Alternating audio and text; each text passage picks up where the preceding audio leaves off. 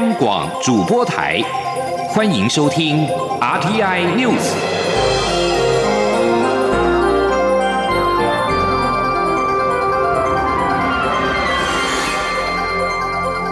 听众朋友您好，欢迎收听这节央广主播台提供给您的 RTI News，我是张顺祥。世界卫生组织 WHO 二十八号表示。北京当局已经同意世界卫生组织派遣国际专家到中国，以增进对二零一九新型冠状病毒的了解，以及引导全球对此一疫情的回应。世界卫生组织在世卫秘书长谭德赛访问北京会见中国国家主席习近平和中国卫生部长与外长之后，发表这项声明。谭德赛二十七号抵达北京。声明当中表声明当中表示，未对其他国家提供建议，迫切需要进一步了解此一新型病毒人传人的能力。声明当中说，如果有必要，谭德赛可以在短时间内再度召开世卫紧急委员会的会议。声明当中并没有提及外国从武汉撤侨一事，而事实上，欧洲高度忧心中国武汉肺炎的疫情。欧洲联盟执委会二十八号启动了公民保护机制，安排两架的专机。三十号首架撤侨专机将从法国从法国出发，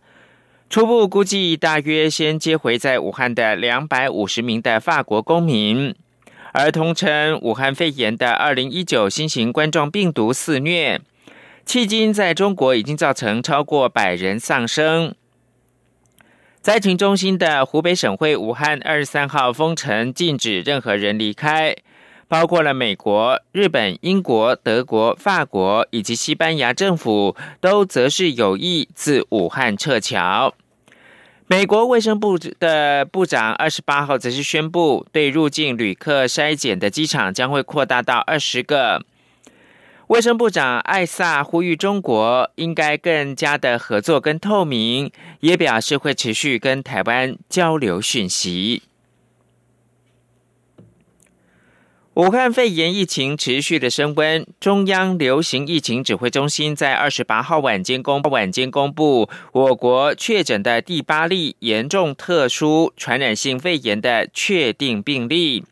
是中部五十多岁男性。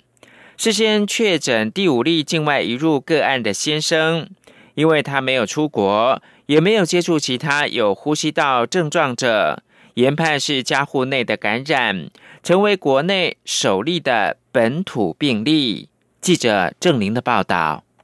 中央流行疫情指挥中心二十八号下午才公布国内新增两例武汉肺炎确诊病例，晚间再度紧急召开记者会，公布第八例确定病例。卫福部长陈时中表示，这名个案是先前确诊第五例境外移入个案的先生，他在二十六号发病，今天确诊。那大家知道，就是说这里面都在哈有接触者都在我们的严密的监控之中，所以我们就立刻有这情况，立刻就能够好把它做隔离检疫，然后确诊。这个个案，那但这个个案也是哈，也是一个非常好，在这样来讲，就是说是一个台湾哈，应该在国内第一位密集追踪者得到感染，好，这算是一个本土病例，但它属于家庭群聚感染。防疫医师黄婉婷表示，这名个案是第五例确诊个案，唯一一位密切接触者。他没有出国，社区中没有其他个案。他在发病前也没有接触其他有呼吸道症状者，因此很明确是家户内感染。这名个案目前的症状是咳嗽和流鼻水，没有肺炎，属于轻微感染者。陈时中指出，由于前几天有监测者四处移动，指挥中心决定明天起将监控升级，加强电子监控能力，将发给需要被监。控控的两千人手机，每天需要回报时可以运用手机回报，同时手机也具备定位功能，与警政署连线，掌握需要隔离的人是否有擅自外出。陈时中表示，只要是跟确定病例接触的居家隔离者，或是没有症状且有湖北省旅游史的居家检疫者，都是电子监控对象。若有发生被监控者离开住居等异常情形，就会转到警察勤务中心执行到宅查看。若发现有人违反规定擅自，外外出就会提交强制隔离，另外安置。央广记者郑玲采访报道。台湾第五例跟第八例武汉肺炎确诊患者居住在彰化县，是一对夫妻。县府在二十八号晚间表示，已经针对患者到过的超市、电器行三十六名的员工执行了健康管理。二十八号做第一次健康评估，目前没有症状。彰化县政府在二十八号晚间接着卫福部之后召开记者会，除了证实这一例个案是彰化县从事文创业的五十岁男性，也表示男子二十一到二十五号铺路期间曾独自骑重机出游，到过某家电器卖场与五金百货。二十五号陪妻子就医，因为咳嗽进行流感快筛呈现阴性。二十六号到急诊，并且收入到负压隔离病房。二十七号医院通报，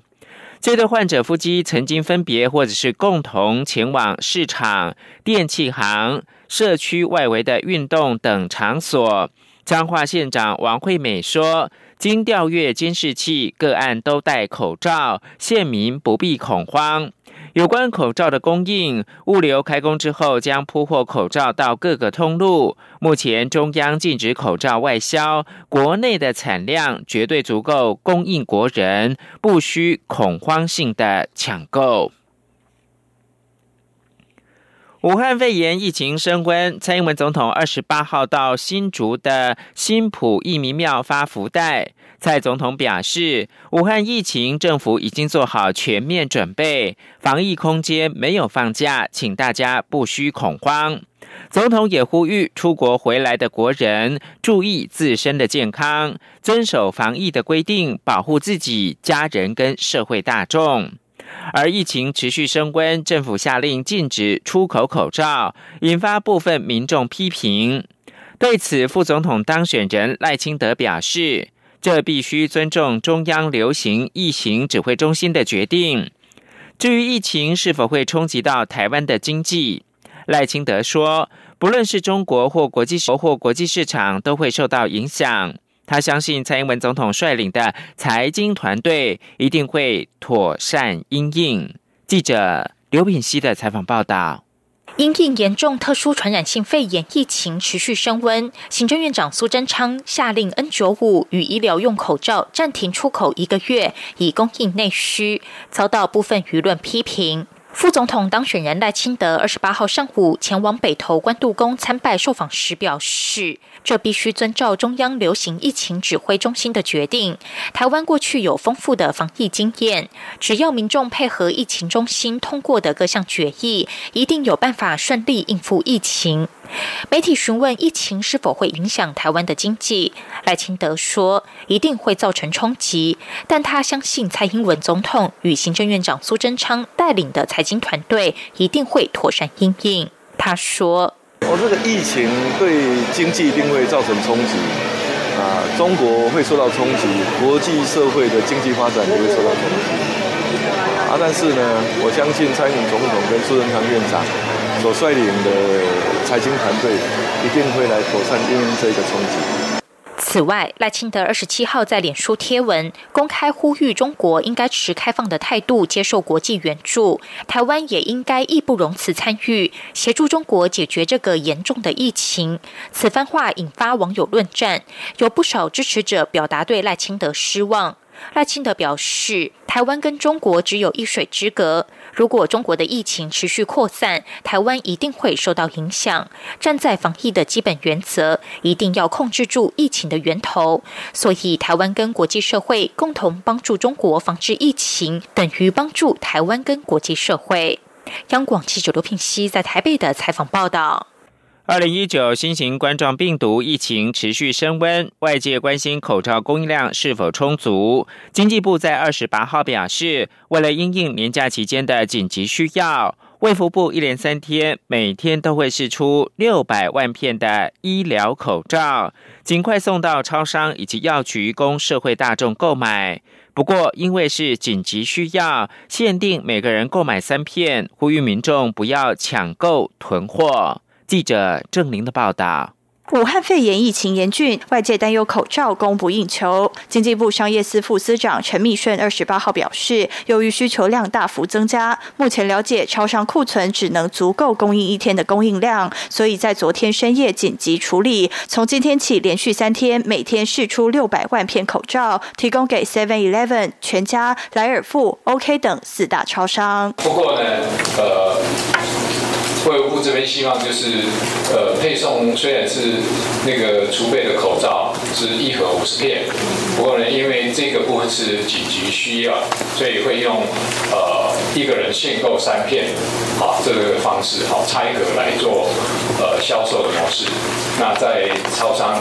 呃所有一万多个店好来做这个供应。陈明顺解释，之所以连续试出三天，是因为国内生产口罩的厂商目前也在年假期间，临时要把劳动者从休假场所调回来做生产活动有困难，所以先在初四到初六三天用应急方式，初六开工后，工厂生产同仁就会回到岗位，全力投入生产。陈明顺也说，目前包含药妆店、药局等通路都被允许开盒贩卖口罩，而因外科口罩属于战备物资，各通路其实都很害怕比价。因此，统一定价一片八元，避免造成不必要的困扰。也呼吁也呼吁民众不要重复排队囤货。至于拆盒销售方式，陈明顺表示，已制作文宣提醒业者用塑胶袋翻面抓取口罩贩售，尽量不要接触口罩。他也强调，这只是紧急临时性措施，并非常态。经济部并指出，为了让民众就医可以使用，一月二十九号到三十号会陆续供应四百七十万片口罩，释出给在医院内或是周围的药妆医材通路零售散卖，提供民众使用。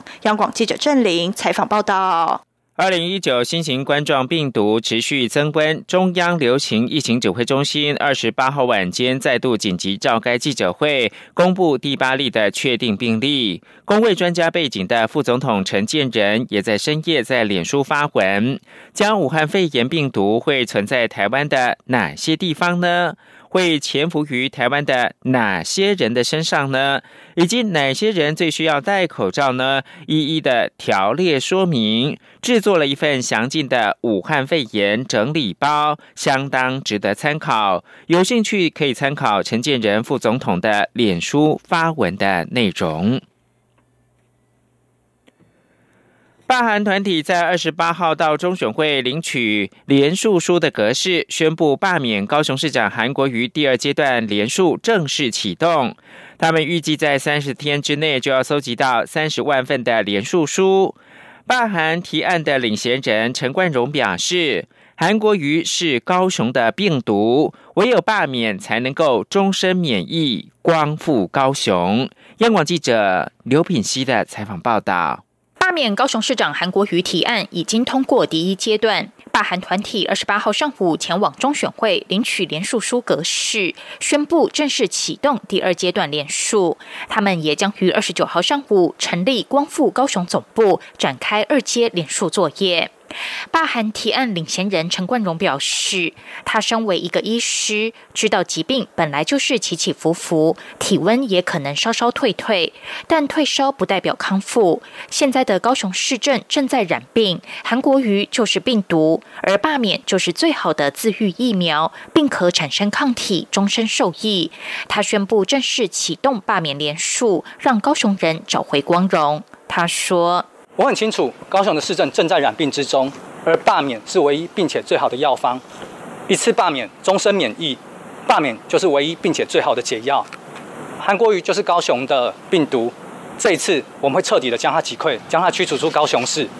身为领先人，我在此宣布，罢免的联署正式开始，让我们透过罢免寻找回高雄的荣光，光复高雄。根据选拔法规定，第二阶段要在六十天内完成连署，连署人数需达原选区选举人总数百分之十以上。因此，罢韩团体必须取得二十二万八千一百三十四份连署书。陈冠荣指出，他们拉高目标，打算一天搜集一万份连署书，预计三十天内就可达到三十万份连署书。目前，全高雄已经有两三百个连署站，共有四五百名志工投。入联署工作，WeCare 高雄发起人尹丽则说：“从上次罢韩大游行到这次罢免的过程，高雄市府从中做了很多阻挠。他再次呼吁韩国瑜不要把手伸进高雄市选委会，政务官也应该全面退出选委会，利害关系人不得担任选委会任何职务，以免影响审查工作。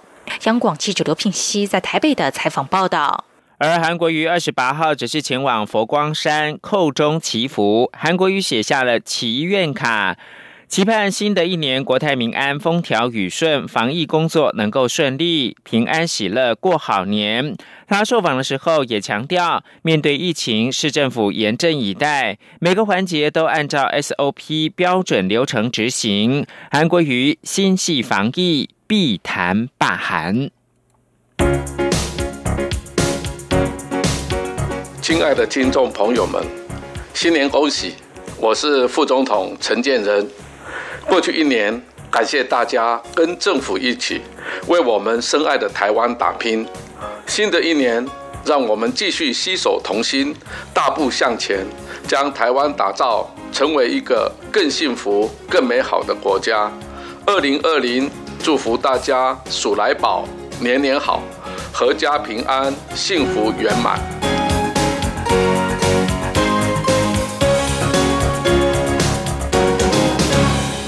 现在是台湾时间清晨的六点四十六分，我是张顺祥，继续提供新闻。英国的《泰晤士报》高等教育特刊二十八号公布了二零二零年最国际化大学的排行榜，台湾有四所大学上榜，以台湾大学的第一百三十九名排名最高。国际化大学排行榜涵盖全球一百七十所的学校，衡量国际学生跟国际教职员的估比，以及国际合作论文跟国际声誉等项目进行评分。泰晤士报高等教育特刊表示，亚洲大学的学术研究质量增进，包括了中国、日本跟台湾的大学，都比去年获得更多的票数，大学排名也比过去提升。整体而言，前十名是由瑞士、英国、香港跟新加坡的学校霸占，以香港进榜三校最多。最国际化的学校是香港的城市大学，第二名是香港大学。瑞士的洛桑联邦理工学院跟苏黎世联邦理工学院并列第三跟第五，以及第五名是香港的中文大学，而第六名是伦敦的帝国学院。新加坡国立大学跟英国的牛津大学并列第七，第九名是剑桥大学，第十名则是新加坡的南洋理工大学。排名第一的香港城市大学有来自全球四十四个国家，超过四千名的交换学生，每年更有超过一千两百名的学生到他国来当交换生。第二名的香港大学有超过两万名学生，当中有近八千人来自海外。台湾则有四所学校上榜，依序是一第一百三十九名的台湾大学，较去年的一百六十三名进步；而清华大学排名第一百五十六，交通大学第一百五十九，成功大学第一百六十一。台湾从二零一六年开始推行行动支付，目前已经是百家争鸣。而且为了增加跟客户的粘着度，支付业者透过跟银行或者是电子票证公司的合作，推出自家生态圈的相关币别，像是接口币、Line Point 或者是 PB 等等，而且都强调点数等同新台币现金，在日常生活当中的十一。住行都可以使用行动支付，再加上各式生态圈币的兴起，新台币的现钞使用是否会进一步被弱化，成为关注议题？请听记者陈林信宏专题报道。行动支付包括手机绑信用卡、行动金融卡、手机绑机绑电子票证、扫码支付、电子支付机构 O2O 及行动收单机等六项。根据金管会最近一次公布台湾国内使用电子支付的情况，截至二零一九年十月底为止，台湾使用电子支付人数已经达到六百零五万人，突破六百万人次大关。相较二零一八年同期新增两百二十七万人，年增高达六成，显示使用。电子支付的国人越来越多，且在单月实质交易金额或是储值金额持续同步创下历年新高纪录。至于截至二零一九年十月底为止，共有五家专营电子支付业者，包括接口支付、欧付宝、橘子支、国际联、简单行动支付。另外，经营业者则有二十二家，包括银行业者、中华邮政及一卡通票证发行机构。以个别机构来看，会员数最多的前三名为一卡通票证，会员人数达一百八十七万人；第二名为接口电子支付公司，会员人数有一百一十一万；第三。则为经营的玉山银行会员人数达一百零六万。行动支付在台湾百家争鸣，未能抢占一席之地。各支付业者和银行或是电子票证公司合作，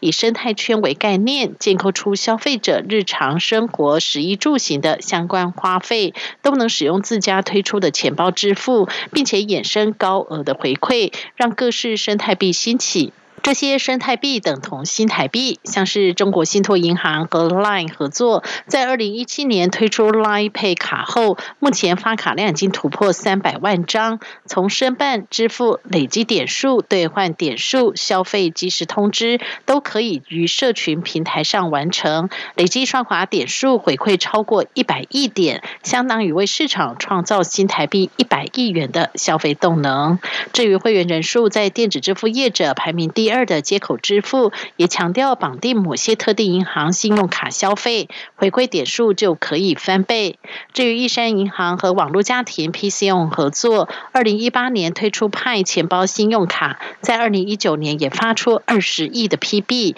可使用的通路超过十八万个店点。网络家庭即派钱包董事长张宏志说：“各个领域的那个经济活动的活跃啊，不限于我们自己啊，包括我们。”跟协助我们、跟参与我们、跟我们一起一起努力的这个所有的啊合作厂商，大家通通都是获利者，消费者当然也是啊。那我我自从身上带着这个啊，拍跟玉山银行的合作的这个信用卡啊，出国旅行、出差什么各式各样都刷的是刷这张卡，产生了一大堆点数啊。我最近感觉我买东西都不要钱啊，在平常我真的没有感觉到花钱，因为就是把点数给他，我就我就带走了啊，连带我连双十一买了很多不该买的东西啊，呃，最后我都觉得我没有花到钱啊，因为我全部都是用点数买的啊，所以呃，假如这个点数未来我还可以回更多的话，那我一定会拿它来做更疯狂的事啊。根据统计，目前全台湾超过二十岁以上的成年人口中，仍有八百多万人没有信用卡。为了拓展使用族群，PC Home 在与玉山银行合作推出派钱包、千账金融卡，锁定大学生、职场新鲜人、金融小白、无卡族等族群，要进一步扩大 PB 生态圈。詹宏志说：“啊，我觉得这个 Debit Card 的加入啊，将会使台湾。”还有为数众多的一群年轻人啊，他们的所有的这个经济活动都可以环绕在这一个点数的啊生态圈里头，他们所有的啊日常的啊消费行动都有机会产生回馈点数，而是点数的应用的范围啊，我们也还在努力中要让它呃能够应用的范围能够更广啊，而且是那个那个那个那个价值永远真实。跟你手上的啊信贷比一样好啊！我们希望长期做了，我们可以做的比政府更有信赖啊，更可信赖。行动支付再加上各式生态圈币的兴起，新台币的现钞使用是否进一步被弱化，成为关注议题。不过，央行发行局局长施尊华认为，目前市面上任何形式的生态币，虽然可以用来缴纳一般民生的水电费，甚至是停车费等，但都不能称为货币，只能说是某种新形态的小额支付工具，且相对新台币仍有非常大的差异，更别说新台币可被取代。央行在每年农历春节前，也就是过年前的银行最后一个营业日。都会公布新台币通货发行余额，也就是央行发行并在市场上流通的钞券以及硬币量。施宗华也表示，即使行动支付每年稳定成长，各式生态币兴起，但新台币通货发行余额还余额还是每年持续增加，并没有看到新台币被替代的情况。以二零二零年金属年前来看，仍是持续创新高。中央广播电台记者陈林信鸿报道。新台币人人爱，随着年终奖金的落袋，不少上班族开始酝酿年后转职。两家人民银行业者呢日前公布的调查都显示，今年想要转职的上班族创近年来的新高，其中又以电子资讯、软体、半导体的相关产业转职的意愿最高。记者杨文军的采访报道。Yes 一二三求职网调查显示，有高达九成二的上班族透露，在鼠年农历年后会想换工作，比例不但略高于去年的百分之九十点七，更续创十一年来新高。一零四人力银行的调查也发现，农历年前已经有十四点六万人骑驴找马，人数创五年来最多，且集中于电子资讯、软体、半导体、一般制造业以及批发零售业。零售业，yes 一二三求职网发言人杨宗斌分析，今年有台商回流带动，工作职缺增加，目前看来企业年后征才意愿也高。他说。由于国际贸易战不但有转单效应加持，部分台商甚至已返乡设厂。内需这边薪资成长带动民生消费以及观光客成长利多，内外销厂商同步扩大招募规模，让年后征才的热度持续加温。一零四人力银行总经理黄于纯分析，二零二零年整体景气稳定，半导体、ICT 产业相对乐观，加上五 G 即将问世，大数据 AI 人才需求持续增加，今年转职潮相对汹涌。中央广播电台记者杨文君台北采访报道。粪便是人体消化过程的最后产物，所以粪便也能够反映出人体的健康情况。记者肖兆平的报道。别以为粪便一无是处，当食物进入体内，直到最后以粪便形态排出，可是经过胃。十二指肠、小肠、大肠、直肠超过数米长的消化过程，所以粪便也能反映体内的健康情况。高雄医学大学附设综合纪念医院副院长吴登强就提醒：蹲完厕所不要急着冲水，多研究几眼便便，尤其是颜色跟形状，就能大概掌握自己的身体状况。吴登强解释：通常粪便颜色会有黄褐色。色、黑色、红色、绿色跟灰色，除了黄褐色不用担心外，其他颜色可能就有疾病警讯。他说：“黑的你就知道胃在出血啊，因为胃出血的时候会被胃酸中中和掉，会变成黄色，会代谢掉变黄黑色，黑色出来大便就黑的。啊，另外一个如果大便出来是红的，你有等下大肠会出来，哎，你下没胃酸嘛，大肠下大量出血就会这样子。”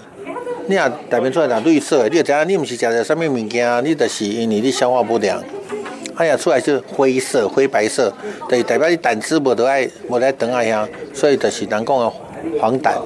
黄疸就出来啊。还有粪便形状也是观察重点。吴登强表示，香蕉状的粪便代表肠道很健康，但如果出现硬如铁蛋或水状如泥，反映的就是肠道吸收功能有问题。他说。蠕动相当快的时候，还，来不及吸的吸水了，也就变得烂泥巴。啊，如果都不动，大人一直吸水、吸水、吸水，就硬的跟弹珠一样。啊，现在克服它这些方法，水分、蔬菜、运动。吴登强提醒：顺着消化路径在腹部顺时钟按摩，也有助于排便。如果发现粪便颜色跟形状不太对劲，还是到医院检查，确保健康。中央广播电台记者肖兆平采访报道。国际新闻：美国总统川普二十八号公布各界期待已久的中东和平计划，希望借此能够化解以色列跟巴勒斯坦冲突，并警告这可能是巴勒斯坦建国的最后机会。川普在白宫宣布这项计划，来访的以色列总理尼坦雅胡站在他的旁边。川普提议为巴勒斯坦人成立新的国家，以东耶路撒冷为首都，并表示这项计划将使得巴勒斯坦的领土增加一倍。美国将会在东耶路撒冷设立大使馆。不过，他也承诺，耶路撒冷仍将是以色列不可分割的首都。尽管以色列欢迎这项计划，巴勒斯坦在川普公布这项计划前便给予拒绝。以上新闻由张顺祥编辑播报。